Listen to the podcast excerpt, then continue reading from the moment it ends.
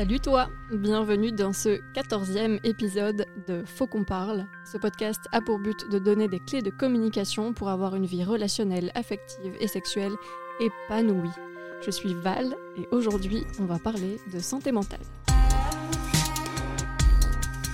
C'est quoi la santé mentale? La santé mentale est plus que l'absence de maladie mentale ou de troubles mentaux, elle constitue une forme de bien-être complet et interpelle notre capacité à jouir de la vie et à faire face aux défis auxquels nous sommes confrontés. Ça, c'est une explication des auteurs euh, Doré et Caron. Euh, ce qu'on dirait, nous, c'est que euh, la santé mentale, c'est un concept de bien-être dans la tête. Parfois, cette santé mentale est mise à rude épreuve et ne nous procure pas cet état de bien-être. Elle ne nous permet pas de faire face aux difficultés. Et c'est pas toujours quelque chose qui se voit, mais c'est quelque chose qu'on ressent à l'intérieur de soi et qui peut avoir un impact énorme sur notre quotidien. Ça peut toucher n'importe qui, à n'importe quel moment de la vie. On peut parler de troubles psychiques, de maladies mentales, d'anxiété, de dépression, etc. Alors, est-ce que c'est facile d'en parler avec ses partenaires, avec ses proches? Comment l'annoncer? Comment l'entendre? Pour parler de tout ça, aujourd'hui, j'ai la chance d'avoir trois invités de qualité, Taouni, Juliette et Charlie. Hello. Bonjour. Est-ce que vous pourriez nous expliquer pourquoi vous êtes là aujourd'hui pour échanger autour euh, de la santé mentale et quelle est votre, votre expérience par rapport à la santé mentale et la façon dont vous en parlez avec vos proches? Juliette? Ouais. En fait, euh, moi, euh, je suis là ce soir parce que justement, ça fait pas très longtemps en fait que j'arrive à en parler un petit peu. Euh, mais depuis mon adolescence, j'ai des problèmes de dépression, de troubles alimentaires, voilà, en gros. Et en fait, euh, moi, je viens d'une famille où on ne parle pas. Donc, euh, moi, je j'en parlais pas non plus aux gens autour de moi. Et aussi, j'avais l'impression que si j'en parlais, ben, y a, hum, les gens allaient partir, en fait. Donc, il y a vraiment un truc de, un peu de honte, de... Voilà, quelque chose de compliqué à, vivre, mais donc compliqué à expliquer aussi. Et voilà. Tony? Ben, Moi, je suis là parce que ben, c'est quelque chose dont j'ai assez facile à parler. Je le fais déjà sur euh, les réseaux sociaux de base parce que c'est ma manière à moi de prendre mon pouvoir là-dessus et de le crier haut et fort. Et c'est un peu ma petite euh, bulle. Et d'ailleurs, ben, mes proches ont tendance généralement à suivre un peu les épisodes de ma vie à travers les réseaux sociaux parce que j'ai plus facile à en parler sur les réseaux sociaux qu'en vrai. Et ben, comme j'ai pas mal de troubles, je pense que c'était important pour moi d'être ici pour pouvoir en parler et avoir différents aspects. Charlie? Euh, bah moi, c'est un peu pareil que Taoni. J'ai assez facile à en parler, mais avec euh, absolument tout le monde. Je, suis passé à travers plein de trucs dans, dans ma vie, à travers euh, pas mal de, de, troubles, notamment une dépression, troubles borderline, TDAH, euh, ce genre de trucs.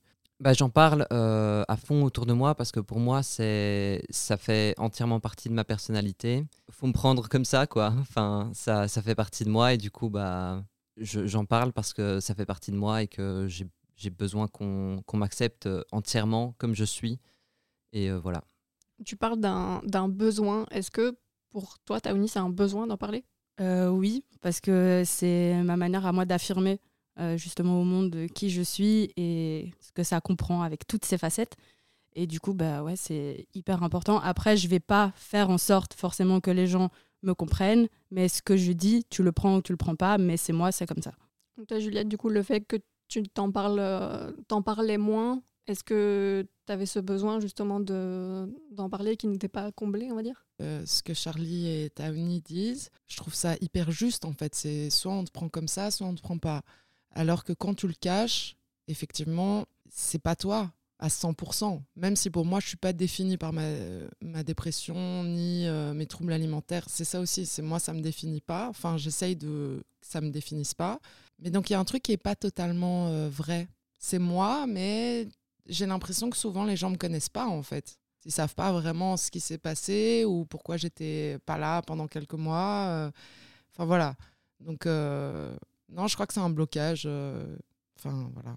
Moi, c'est exactement ce que j'ai du coup avec euh, mon père, avec qui j'ai du mal à en parler, mais je vis sous le même toit que lui. Donc, j'ai vraiment l'impression que, en fait, il y a la Taouni dans sa chambre et puis la Taouni dans les restes des pièces de la maison. J'ai commencé à lui parler du trouble borderline parce qu'il y a eu un moment euh, à la maison où en fait j'ai pas eu le choix que de lui en parler et sa première réaction c'était ah mais du coup t'es malade Là, bah oui. Et à cause en fait de toutes ces réactions où en fait il juge beaucoup, bah, j'ai mis du temps à me dire que je pouvais aller voir un professionnel de la santé.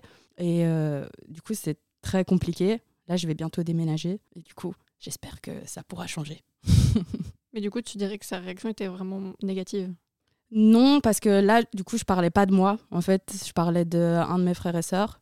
Et euh, du coup, c'était plus facile en fait de parler en parlant de quelqu'un d'autre. Et après, j'ai ramené le sujet pour dire, bah, en fait, euh, euh, c'est pas le seul. Il y a moi aussi. Et regarde, on est comme ça, c'est tout. Et j'ai réussi à amener le sujet parce que je parlais pas de moi à la base. Bonne technique. N'est-ce pas? Ton père, il a pas euh, vu ça sur les réseaux sociaux? Non, mon père, il est juste genre sur Facebook et, et c'est tout. Mais t'avais pas peur qu'il le voit du coup? Mais en fait, s'il le voit, c'est pas grave. En fait, j'ai pas de souci à ce qu'il ait l'information, mais c'est juste moi de lui en parler et d'avoir sa réaction directement en face où je sais que certaines choses qu'il pourrait dire et la manière dont il dira les choses, bah, je sais que ça peut être trigger pour moi. Et du coup, euh, j'ai un peu de mal parce que j'ai pas envie de me sentir du coup pas bien à la maison. Je préfère que ça reste comme ça pour l'instant. Et si à un moment je ressens vraiment le besoin ou l'envie de lui en parler, je le ferai. Et c'est ce que je fais de temps en temps en lui disant, bah, tu sais, là, ça va pas trop. Et euh, tu sais, les moments où t'es pas là et que tu me dis euh, en rentrant que j'ai rien mangé dans le frigo, bah, en fait, je le fais pas exprès, c'est juste que j'arrive pas à manger. Et du coup, bah, je lui amène petit à petit des sujets comme ça. quoi. Qu'est-ce que tu entends par trigger? Des, Déjà, les triggers, c'est des choses qui vont déclencher et ça varie selon les personnes, selon le vécu et selon plein de choses en fait. Et ben, ça va être des phrases qui va dire comme par exemple bah ah mais donc t'es malade? Bah oui mais en fait t'es pas obligé de dire ça de cette manière là ou bêtement si je lui dis que je vais euh, chez le psy parce qu'avant j'allais chez le psychologue maintenant je vais chez le psychiatre. Quand je lui ai du coup pour le trouble borderline je lui ai dit que j'allais chez le psychiatre. Et du coup bah, directement c'est ah mais t'es folle nanana, et c'est dur à entendre parce que genre si je parle avec mon père j'ai pas envie de recevoir ça surtout que j'y vais dans une démarche de partage, de connexion et de sincérité. J'ai pas envie de me ramasser un jugement dans la gueule, quoi. Pour toi, Charlie, euh, du coup, avec tes proches, quelles ont été les réactions? Euh, bah Justement, quand Taoni parlait de, de son père, ça m'a un peu fait penser euh, à la réaction que mes parents ont eue quand je leur ai parlé du trouble borderline. Mon père m'a dit Mais tu sais, je me reconnais beaucoup dans les symptômes. T'es peut-être pas borderline, alors que parfois, bah, il faut peut-être penser l'inverse et peut-être se dire Papa, peut-être que c'est toi qui es borderline et qu'on l'est tous les deux en fait.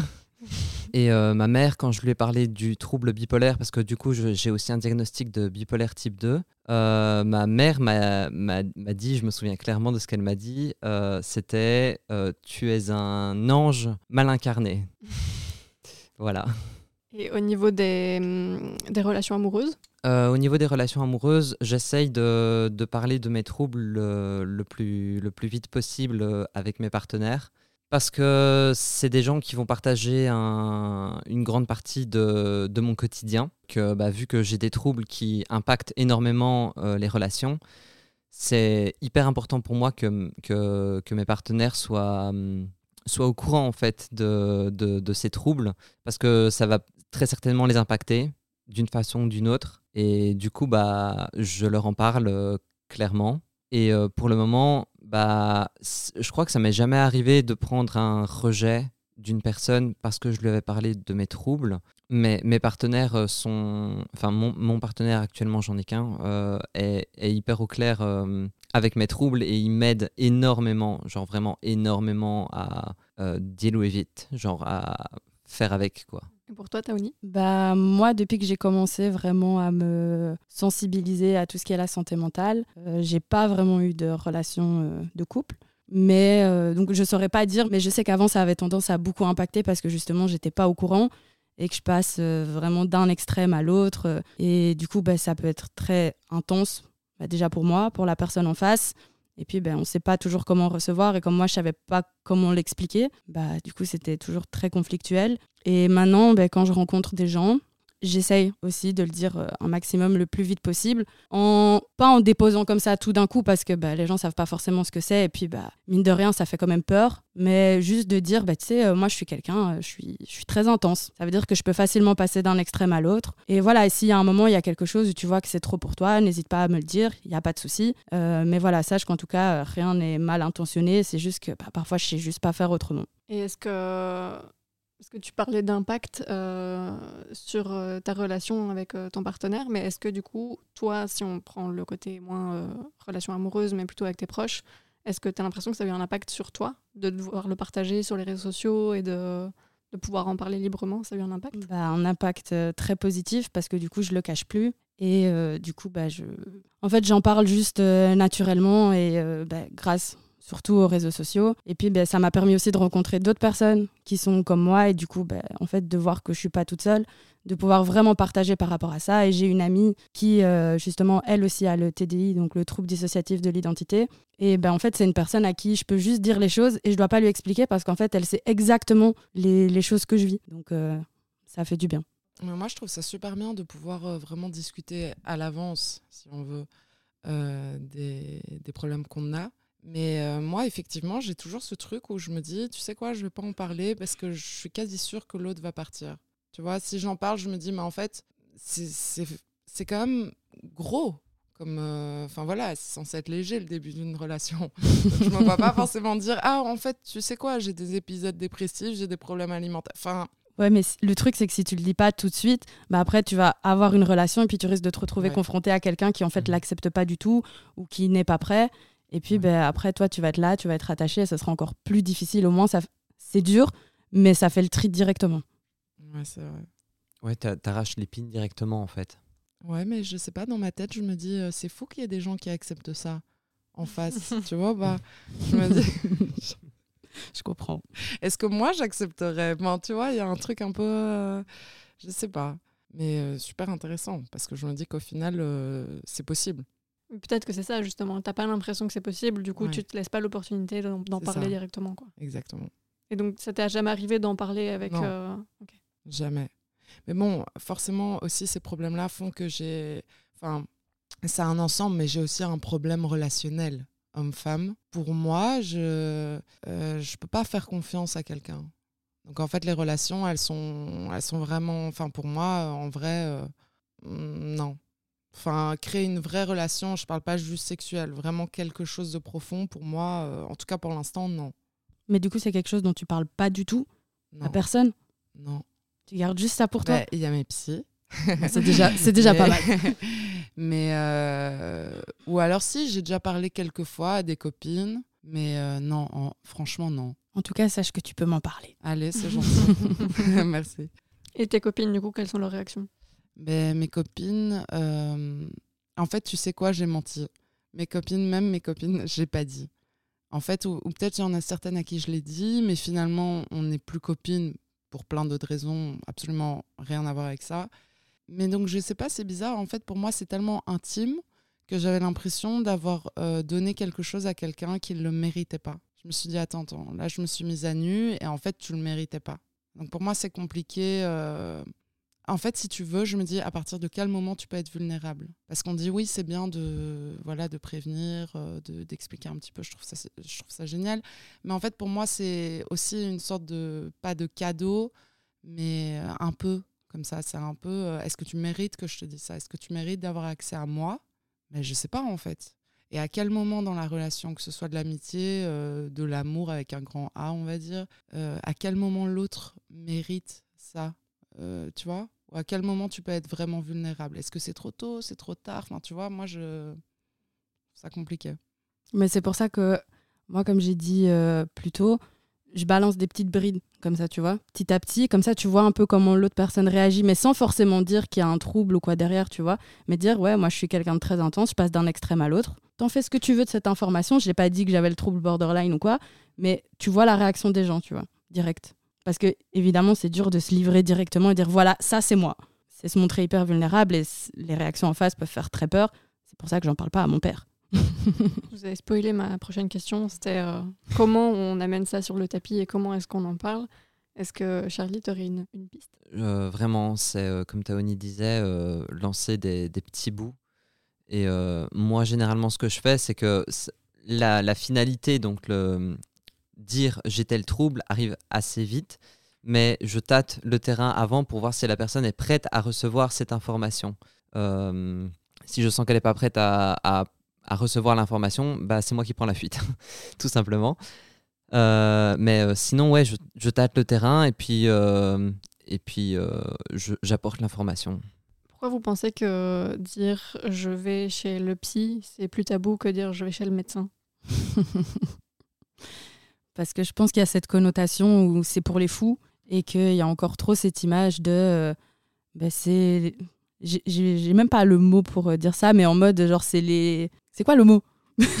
Les personnes de seconde zone. Ouais, tu vois, ceux qu'on laisse de côté euh, Ouais. dans la société, et d'office, c'est des gens qui sont dangereux ou c'est des gens euh, qui sont pas nécessairement sains ou quoi, alors qu'en fait, bah, ils sont partout, enfin, on est partout. Parce que euh, tout le monde a, enfin, pas tout le monde, mais énormément de personnes ont des troubles de santé mentale ou juste des problèmes, tout simplement. Moi, j'ai l'impression que ça devient de plus en plus euh, banalisé, tu vois. Justement, tout le monde est là. euh, c'est limite, euh, ah, tu vas pas, tu vas pas voir un psy. Moi, j'ai l'impression que c'est un peu ça même. Tu vois, comme si les gens, enfin, ça dépend de, l'entourage évidemment. Mais j'ai l'impression que les gens sains, entre guillemets, ou en tout cas qui veulent devenir sains, on va dire, vont voir un psy. Et que ceux qui vont pas voir un psy, c'est ceux qui font pas de- d'efforts, on va dire, en quelque sorte. Donc, euh, je pense qu'il y a deux, euh, tu vois, il y a deux côtés à ça. Non, mais moi, vraiment, j'ai l'impression que ça dépend de l'entourage. Parce que c'est sûr que si je dis ça à ma mère qui a 74 ans, elle elle comprend pas. Mais si je dis ça à mon ami qui a euh, le même âge que moi, bah, il va être là, ok, il y a personne qui va être étonné. C'est plus le psychiatre, par contre. Psychologue, ça dérange personne. Psychiatre, Ouais, c'est directement. Là, ils sont là. t'es fou. Ah ouais, c'est chaud. Psychiatre, tu bah, parce que tu prends des médicaments. Donc ça veut dire que clairement, il y a un truc qui va pas dans ton cerveau. Et ça, c'est vrai. Il te, il te manque quelque chose. Tu vois, par exemple, dans la dépression, il te manque de la dopamine, il te manque de la sérotonine. Et voilà. Mais donc, ça veut dire quand même qu'il te manque un truc. Et que là, ça devient sérieux. C'est, on n'est pas, on parle pas de psychologue où tu racontes ta vie, euh, euh, tu racontes que euh, maman a fait ça. Enfin, j'en sais rien, moi, tu vois. Là, on parle d'un truc quand même au-dessus. Mais c'est vrai que pour moi, passer le cap du psychologue au psychiatre, ça a été quand même difficile parce que je me suis dit, OK, là, c'est c'est un autre enjeu. C'est plus juste, euh, je suis là, je discute de ma vie, c'est je vais vraiment aller voir comment ça marche dans mon cerveau et, et voir quoi faire avec tout ça, quoi. Exactement. Exactement. Oui, ça peut peut-être être plus effrayant autant pour la personne qui va chez un psychiatre que pour l'entourage du coup qui, qui l'entend. euh. Et quelle serait, euh, selon vous, la, la meilleure manière pour les proches ou pour les, les personnes avec qui on relationne de recevoir cette information? Comment, justement, tu disais, comment dealer avec ça? Comment euh, saisir cette information? Bah, pour moi, d'un côté, ça les concerne pas. Du coup, bah, à part nous soutenir, ils n'ont pas grand-chose à dire en fait. Je trouve que commencer à juger nos choix euh, d'aller voir un spécialiste ou une spécialiste, euh, c'est très violent en fait. Parce que euh, c'est tout un cheminement d'accepter d'aller voir quelqu'un. Comme on disait tout à l'heure, vu que c'est quelque chose de relativement tabou, c'est tout un cheminement de se dire ok c'est bon j'y vais je passe je passe je fais le pas bah, les proches je pense que ce qu'ils ont de mieux à faire c'est nous soutenir en fait et, euh, être présent pour nous et, peut-être même ça c'est vraiment dans, le meilleur des cas mais euh, nous aider à faire les démarches en fait et à trouver euh, un ou une bon bonne professionnelle Mais moi, je me demandais justement à partir de. Je suis d'accord avec le fait de soutenir l'autre, super important. Mais en fait, moi, j'ai toujours peur d'être un fardeau et de me dire en fait à partir de quel moment je donne trop de charge à cette personne? Parce qu'on doit tous gérer notre vie, c'est un peu compliqué pour tout le monde, tu vois. Et donc, je me dis, est-ce que c'est pas une charge en fait pour l'autre? C'est toujours. euh, moi, je trouve ça très compliqué en fait. Bah, je pense que l'autre, ça va être un peu son choix de, de, de te soutenir euh, ou pas. Et euh, moi, c'est à partir de ce moment-là que je fais le tri et que je vois sur qui je peux compter ou pas. Et bah, il y, a- il y a des personnes, je sais, dans mon entourage qui, sont, enfin, qui ne peuvent pas euh, me supporter en, en conditions de crise. Bah, ça n'en reste pas moins des proches. Je sais juste que c'est pas les personnes que je vais appeler en conditions de crise. J'ai l'impression que dans ce ce qui se rejoint dans ce que vous dites, c'est que il y a d'abord la démarche de, en tant que personne qui, euh, qui a des troubles, demander du soutien et que la personne propose aussi du soutien. Mais tu peux quémander du soutien. Si tu quémandes le soutien et qu'en fait c'est tu le quémandes à la mauvaise personne, c'est encore pire. Tu te dis vraiment ok, je suis vra- là vraiment je suis une merde. Tu vois, enfin c'est encore pire Je suis encore plus seule qu'avant de quémander l'aide. Et du coup, peut-être c'est plus à la, aux proches ou aux partenaires de proposer leur aide, leur soutien de quelque, quelconque façon. Et du coup, aux personnes de laisser l'opportunité de, de, soutenir ou non. Quoi. Moi, par exemple, certains moments où ça va pas, euh, je vais juste dire, par contre, là, je te préviens, juste ça va pas, donc je serai pas disponible, mais j'exprime pas forcément ce qui se passe parce que justement, j'ai pas envie que d'arriver avec toute mon intensité, de d'être là et tout déballer parce que moi j'étais du genre à 2h du matin, j'appelle ma mère et je dis maman là c'est un signal d'alerte, j'en peux plus, j'ai l'impression que je vais mourir, enfin puis ma mère qui voit mes messages le lendemain matin, moi tout va bien. Du coup, ouais, j'ai tendance à dire que ça va pas, que là je suis pas disponible pour parler. Et la, personne en face, en fonction de si elle est disponible ou si elle a envie d'être là pour moi, elle me dira est-ce que je peux faire quelque chose pour toi ou est-ce que tu as envie d'en parler? Qu'est-ce qui se passe? Mais parfois pas et c'est juste en mode ok, t'inquiète pas, pas de souci, et on se reparle quand on se reparle quoi. C'est vraiment cette idée de t'es pas obligé de débarquer avec tous tes soucis, tous tes trucs, t'es pas obligé d'inonder l'autre parce que clairement pour l'autre c'est déjà pas facile pour soi. Alors quand quelqu'un en face comprend que dalle d'office, que et quand je dis comprend que dalle, c'est pas du jugement, mais si la personne ne le vit pas, c'est dur de pouvoir le comprendre. Mais du coup, ouais, c'est toujours euh, balancer des petites euh, infos comme ça. Ouais, à ça, j'ajouterais que personnellement, euh, je tâte le terrain, comme, comme tout à l'heure. Je tâte le terrain avec, euh, avec mes proches quand je suis pas en situation de crise pour savoir sur qui je pourrais me reposer quand je suis en situation de crise et à la place d'imposer ma crise à certaines personnes, bah, en situation calme, je vais aller vers mes proches et je vais leur dire tiens, si euh, à 2h du matin, euh, je suis là, ça va pas du tout, est-ce que je peux t'appeler euh, Est-ce que tu, tu, tu, serais OK de, de, me soutenir si à un moment donné, genre j'ai envie de me jeter d'un pont ou ce genre de truc? C'est je, je, tâte le terrain et je préviens que ça peut être lourd, que ça peut être dur à entendre et que ça peut être très violent. Et du coup, en situation de crise, bah, j'ai ma petite liste dans un petit carnet de personnes à contacter et qui m'ont dit que ce serait OK pour, pour elles de, de me soutenir en fait. C'est une bonne idée. Je vais refaire la même chose. non, c'est pas mal. Euh, quand j'étais euh, au Portugal, là, il y a euh, quelques semaines, justement, j'ai fait une crise et j'étais toute seule au Portugal et il était, je pense, quelque chose comme minuit. Et c'était une crise qui m'était plus arrivée depuis très longtemps. Attention, trigger warning, tentative de suicide. ben, j'avais juste envie de me jeter par la fenêtre et c'était horrible. Et en fait, je... le truc, c'est que c'était pas moi, c'était un alter. Et moi, j'assistais à tout, mais je ne pouvais pas euh, changer quoi que ce soit. Mais je pense que si l'alter m'a laissé assister, c'est parce que c'était justement situation d'extrême urgence et un appel à l'aide. Et du coup, ben, moi, j'étais complètement perdue, je ne savais pas quoi faire. Et j'ai réussi quand même à un moment reprendre un peu le contrôle pour juste envoyer un message et dire, écoute, là, ça va pas, j'ai besoin de parler, est-ce que tu es disponible? Et heureusement, la personne m'a répondu, donc je suis toujours là, tout va bien. Mais euh, parfois, on n'a pas d'autre choix que de juste dire, écoute, là, j'ai besoin d'aide. Et du coup, ben, c'est pour ça que c'est important d'avoir un bon entourage, savoir sur qui on peut compter et à qui on peut demander, parce que des fois, oui, tout seul ou toute seule, c'est pas possible. Est-ce que tu peux juste expliquer ce que c'est un alter? Euh, Un alter, du coup, dans le trouble dissociatif de l'identité, il y a plusieurs identités. C'est un état alterné de conscience. Et du coup, ben, moi, j'ai plusieurs états alternés de conscience. Et entre chaque alter, ben, parfois, il y a des barrières amnésiques, donc euh, pas de souvenir de ce qui s'est passé. Parfois, bah, on sait ce qui s'est passé, parfois pas.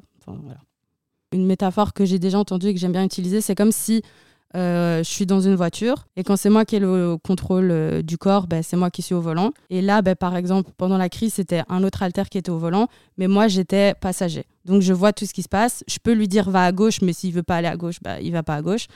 Et s'il veut m'écouter, bah, il m'écoute. Après, tu as aussi euh, les sièges derrière où on n'entend pas trop ce qui se passe, on sait un peu, mais c'est flou. Puis il y a le coffre et là, tu es au courant de rien du tout. Oui, c'est très, très imagé, très explicite. Merci.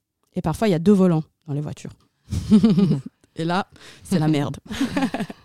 J'ai une question pour, euh, pour Charlie. Euh, dans ta relation du coup avec ton partenaire, est-ce que tu as dû faire des adaptations particulières? Bah, Globalement, je sais qu'il est, il est présent pour moi euh, en situation de crise. Euh, je sais que je peux compter sur lui et que, quoi qu'il arrive, euh, il, sera là. Il peut entendre quand j'ai des trucs lourds à, lui apporter parce que c'est quelqu'un qui a énormément de patience. là où on a dû faire des ajustements, c'est parce qu'on est en relation polyamoureuse et que du coup, bah, mes, mes troubles impactent nos relations poly.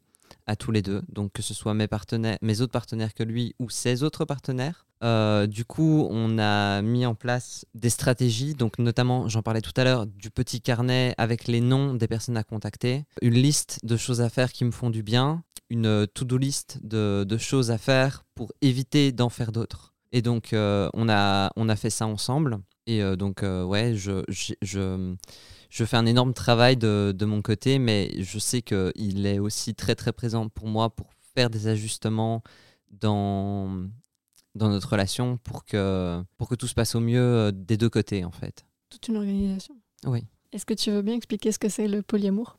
Le principe sur lequel repose le polyamour, c'est qu'on peut tomber amoureux de plusieurs personnes en même temps et euh, que nous, nous, dans notre objectif, c'est de ne pas fermer et empêcher euh, l'autre de, de, de, vivre pleinement ses autres, enfin, ses autres sentiments avec d'autres personnes, en fait. Je ne sais pas si c'était clair. Si, c'est super clair. Pour ce qui est des euh, ajustements, avant moi d'avoir pris conscience justement de, de, mes troubles et tout ça, la dernière relation que j'ai eue, euh, la personne euh, était hypersensible, donc ressentait aussi énormément de choses. Et euh, cette personne avait tendance aussi à me balancer comme ça tout ce qu'elle ressentait. Et du coup, ben, un des ajustements qu'on a mis en place, parce que parfois pour moi, ça peut être beaucoup trop en fait de ressentir, enfin d'entendre la personne me dire toutes ces choses alors que je suis déjà en train de dealer avec je sais pas quoi dans ma tête.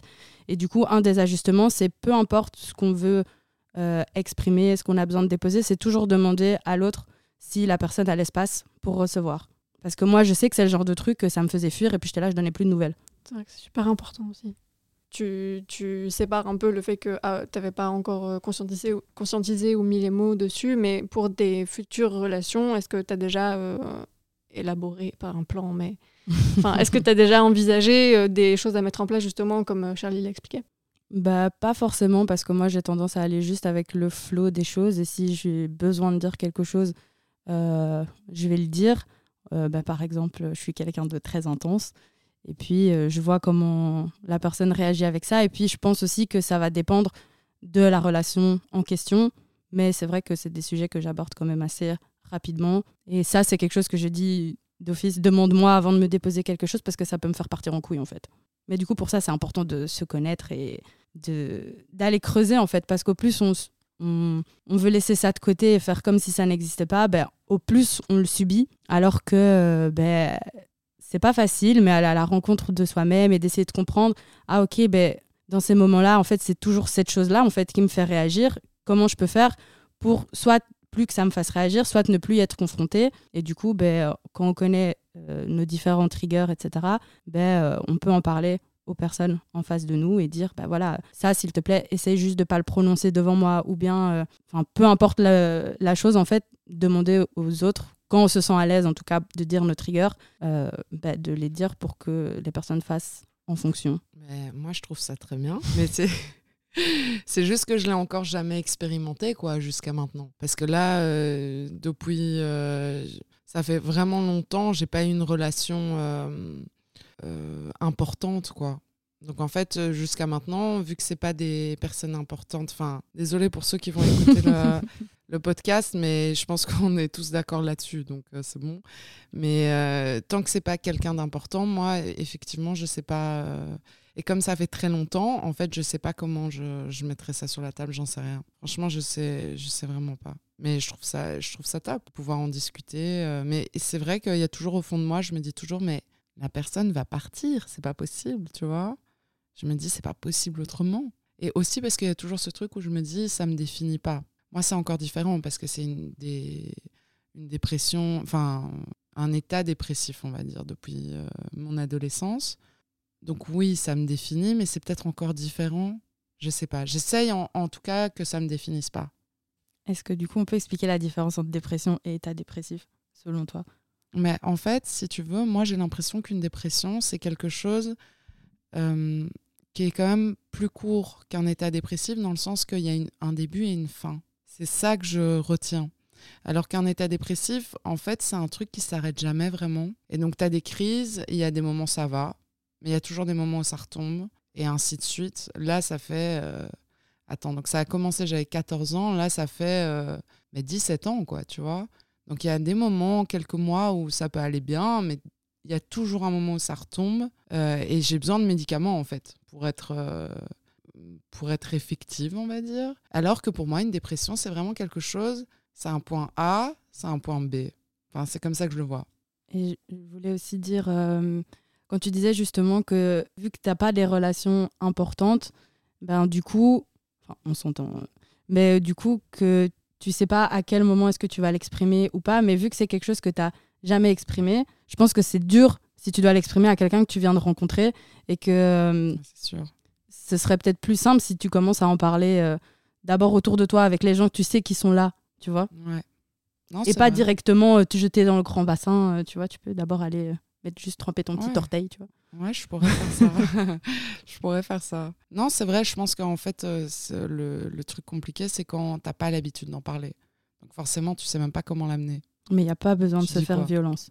Oui, ah non, ça, ça c'est fini. Ça, il y a plus de... non, non. Mais hum, ouais, je pense qu'effectivement, c'est bien de commencer par son entourage, euh, petit à petit, quoi.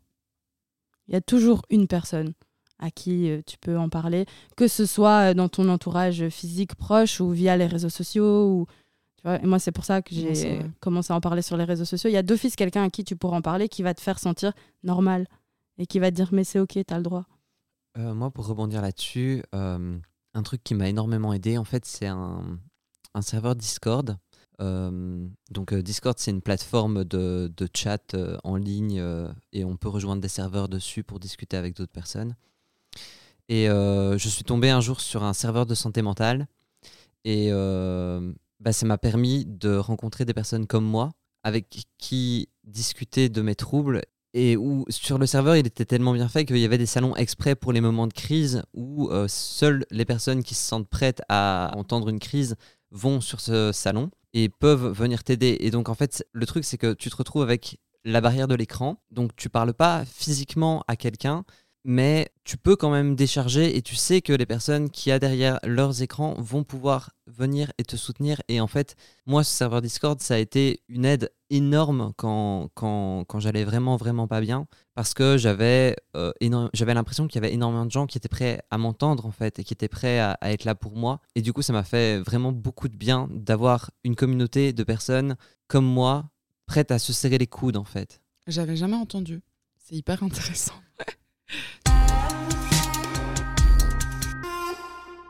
Et donc on passe à la partie euh, alternative. Euh, si on n'a pas réussi à avoir cette discussion avec euh, nos proches ou avec la personne avec qui on relationne, qu'est-ce qui se passe? Moi, je peux te dire ce qui se passe. Non. Du coup, Là, je peux te le dire. Vraiment. Donc, moi, j'ai eu plusieurs relations quand même sérieuses. Et en fait, la dernière, ça s'est vraiment mal terminé parce que. Non, attends, si tu veux, il y en a un. Attends. Donc, il y a le premier, il avait aussi des problèmes euh, de santé mentale. Donc, ça, on a pu en discuter. Après, le deuxième, je lui avais dit vite fait que je prenais des antidépresseurs. Je peux te dire que c'est passé à la trappe. On a juste dit Ah, ok, tu prends des antidépresseurs. tu vois. un. Non-sujet. Et alors, le troisième, c'était en mode euh, Mais en fait, t'as pas besoin de ça. Pourquoi tu prends ça? Et t'as pas besoin de voir de psychologue, t'as pas besoin de tout ça, en fait. Enfin, il suffit de faire du sport. Il suffit de manger équilibré, euh, de d'avoir une passion, et c'est bon. Donc en fait, c'est affreux. On, on peut vraiment se retrouver face à des gens où, mais enfin, c'est un autre espace-temps, quoi.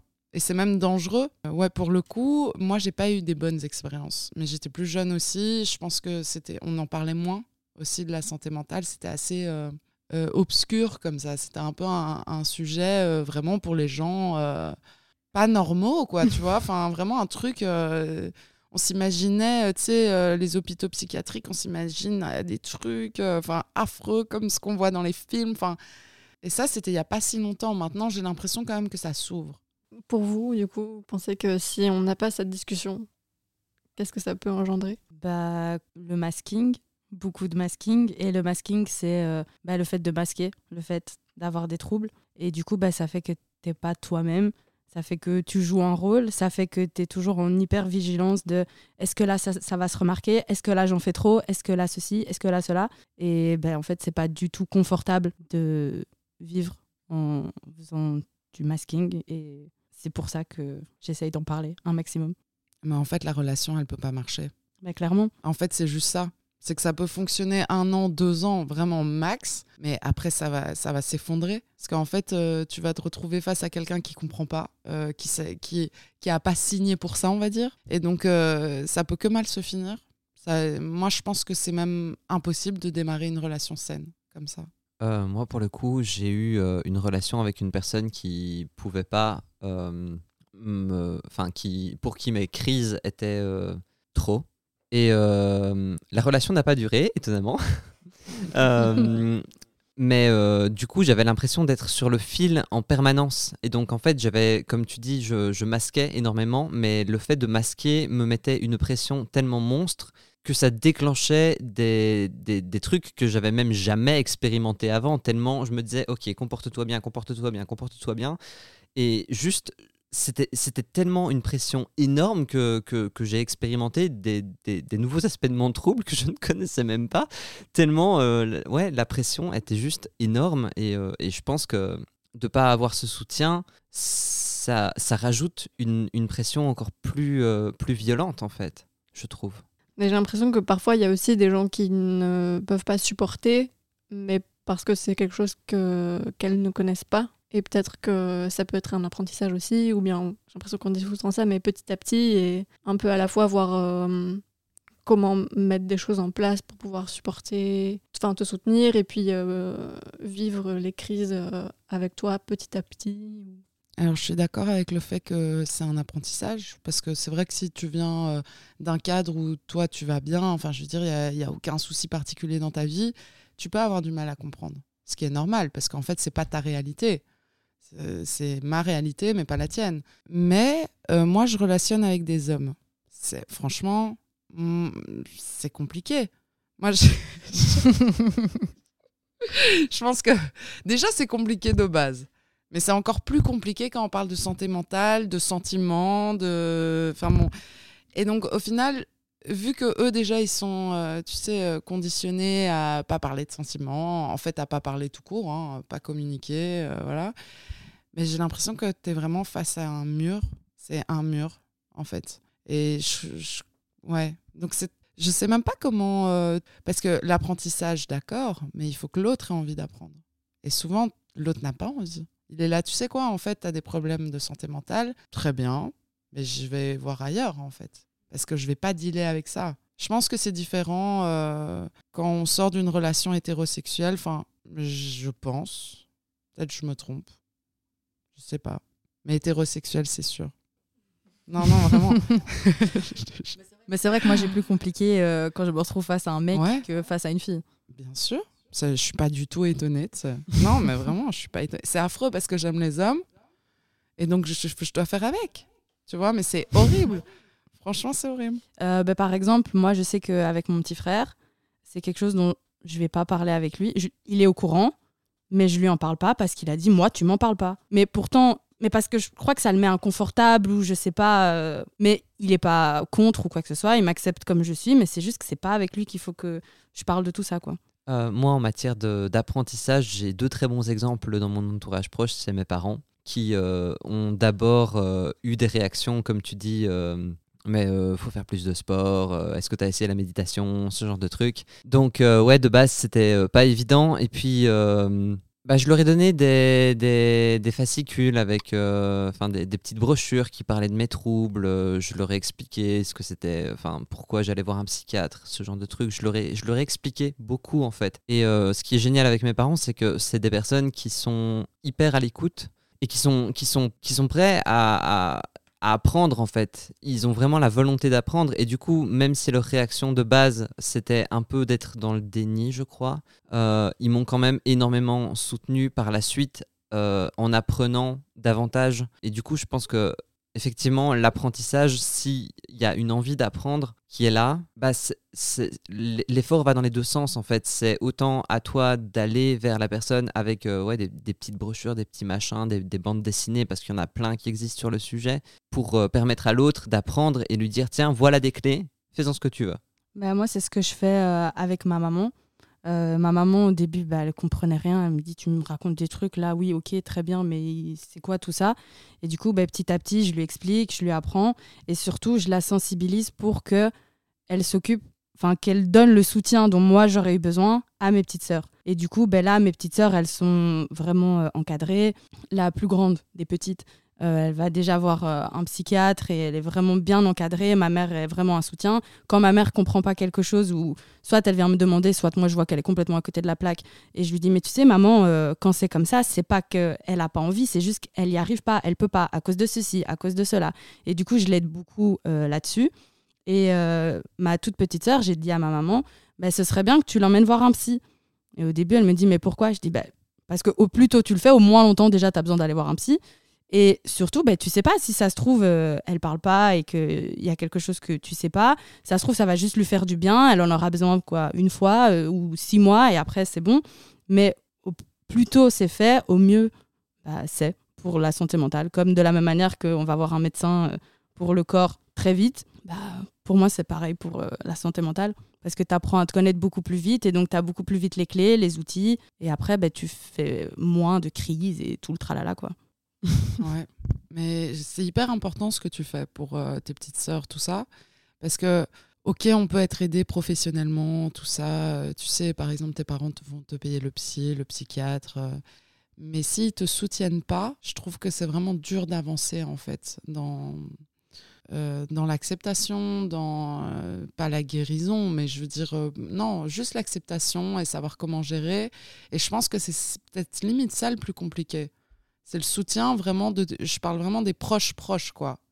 Genre ton père, ta mère, ou un de tes deux parents, ou ton frère, ta soeur, n'importe. Je crois que ça, c'est en fait obligatoire pour que tu puisses libérer la parole aussi. Euh, ouais, je, je, pense euh, que ce que tu dis, c'est vraiment hyper important. Comme tu dis, euh, le soutien des entourages proches, parce que je, je me souviens les états dans lesquels j'étais euh, quand mes parents, principalement ma mère, ne me soutenaient pas. Ça, ça fait qu'empirer le truc, en fait ça fait vraiment que empirer le truc quand t'as pas le soutien que tu et que ce non soutien est manifesté. On m'abandonne. Ouais ouais, de ouf, de ouf. Et si on n'a pas de conversation, de discussion euh, verbale, est-ce qu'il y a des alternatives? Tu parlais de, brochures. Euh, toi, c'était, je pense, accompagné d'une conversation, mais ça peut aussi être euh, peut-être glisser des, des brochures. Est-ce qu'il y avait d'autres alternatives? Moi, j'adore écrire des lettres. parce que c'est le moment où je peux tout déposer. Après, je vois ce que je garde ou ce que je garde pas, mais j'ai un moment où j'ai pu déjà tout sortir pour moi. Et après, si ce que j'ai écrit, je me dis j'ai envie que la personne le lise, bah voilà, mais je le fais déjà surtout pour moi à la base, comme si je parlais à la personne et après euh, je le donne à la personne. Et puis au moins je suis pas là au moment où la personne reçoit l'information. Et si la personne veut m'en parler par la suite, la personne peut ou pas. Ou si la personne veut me dire va te faire foutre, bah, je vais me faire foutre. Mais j'adore écrire des lettres.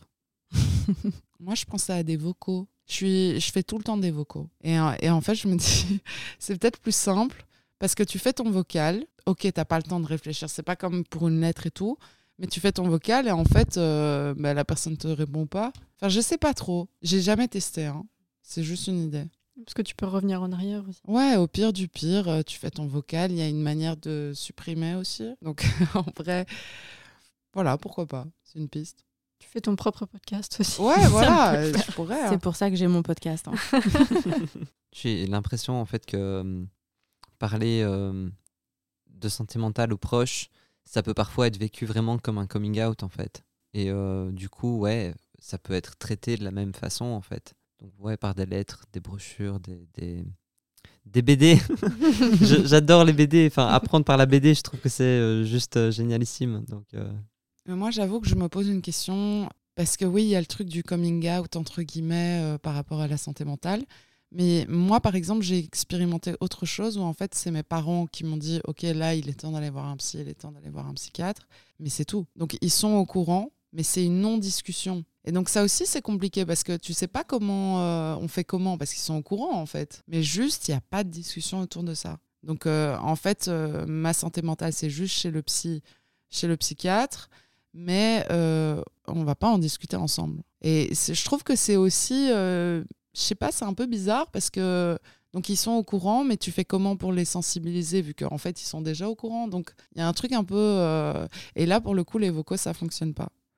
là, là, ça fonctionne pas.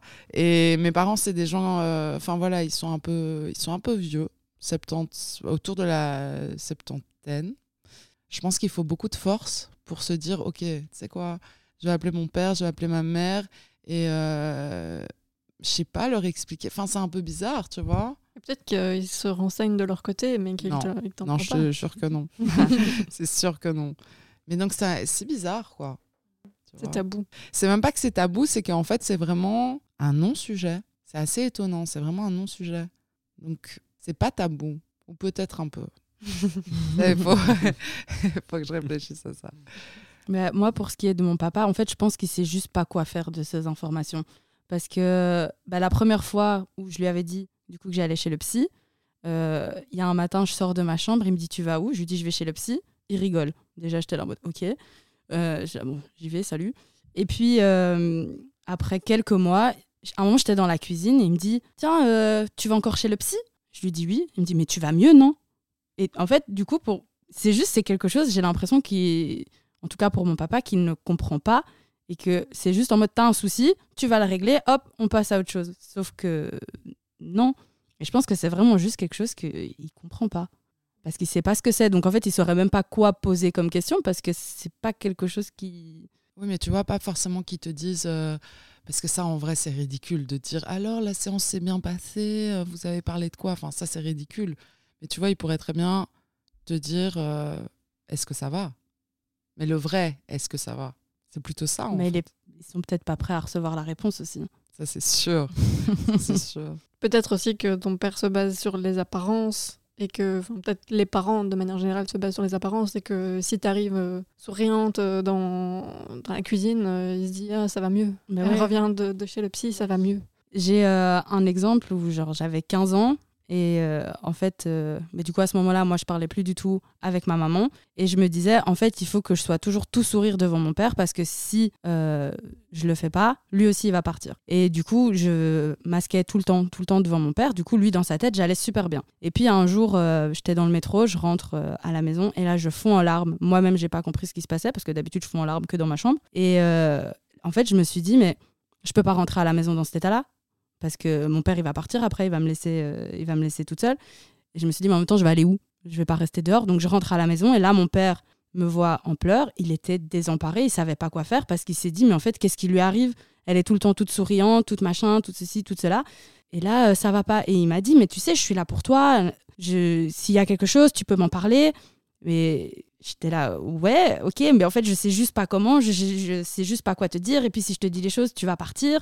Et et voilà, en fait, c'est juste très compliqué. Et je pense aussi que à ce moment-là, bah, je voulais pas faire souffrir mon père. Et pour pas faire souffrir mon père, bah, c'est moi qui souffrais. Mais là, ça va mieux. hein. Pour résumer euh, cette conversation, est-ce que challenge en une phrase, vous savez euh, me dire ce que vous retenez de la conversation? Moi, je dirais que c'est hyper important d'apprendre à se connaître pour pouvoir réussir à pouvoir bien vivre avec son entourage et se faciliter la vie. Voilà. Moi, euh, vu que c'est pas forcément dans mes habitudes, euh, je trouve ça intéressant qu'on ait eu cette conversation parce qu'effectivement, bah, en fait, tu perds rien à, dire. euh, Enfin, tu perds rien. C'est bien de pouvoir exprimer qui on est parce qu'en fait, de toute façon, sinon nos relations, elles ont aucun sens. Donc, moi, je retiens que je vais essayer. Je vais essayer d'en parler. Euh, moi, je retiens que le soutien des proches est quelque chose de primordial dans le bien-être euh, d'une personne, troubles mentaux ou pas. Oh waouh. C'est sûr. Eh bien, Juliette, Charlie et Taouni, merci infiniment pour cet échange. Merci. Euh, Merci pour l'invitation. évidemment, on n'a pas toutes les réponses et c'est le but. La discussion reste ouverte et c'est ça qui est cool. Et pour aller plus loin, les deux recommandations du jour sont euh, le podcast euh, Les mots bleus, dire la santé mentale de Place des Sciences et la web série qui s'appelle Normal, réalisée par la RTBF, euh, disponible sur YouTube. Elle aborde euh, différents troubles via des témoignages. Et Charlie, est-ce que tu veux compléter avec euh, Une recommandation? J'aurais tendance à, en premier lieu, recommander l'incroyable BD de Lou Luby euh, qui s'appelle Goupil Loufas, qui parle des troubles bipolaires, mais principalement de la cyclothymie, qui est un trouble euh, de la famille des troubles bipolaires qui est très méconnu. Autopsie des échos dans ma tête de l'auteur Frix. Tout va bien de Charlie Ganmore. Et c'est comme ça que je disparais de Myriam Mal. Merci. C'est tout pour cet épisode sur la santé mentale et ses façons d'en parler. Discutez-en avec vos potes, vos colocs, votre famille, vos partenaires. Faites-vous une opinion et posez-vous des questions. On en reparlera peut-être dans un prochain épisode. D'ailleurs, dans le suivant, on parlera de BDSM. Abonne-toi pour ne pas le manquer.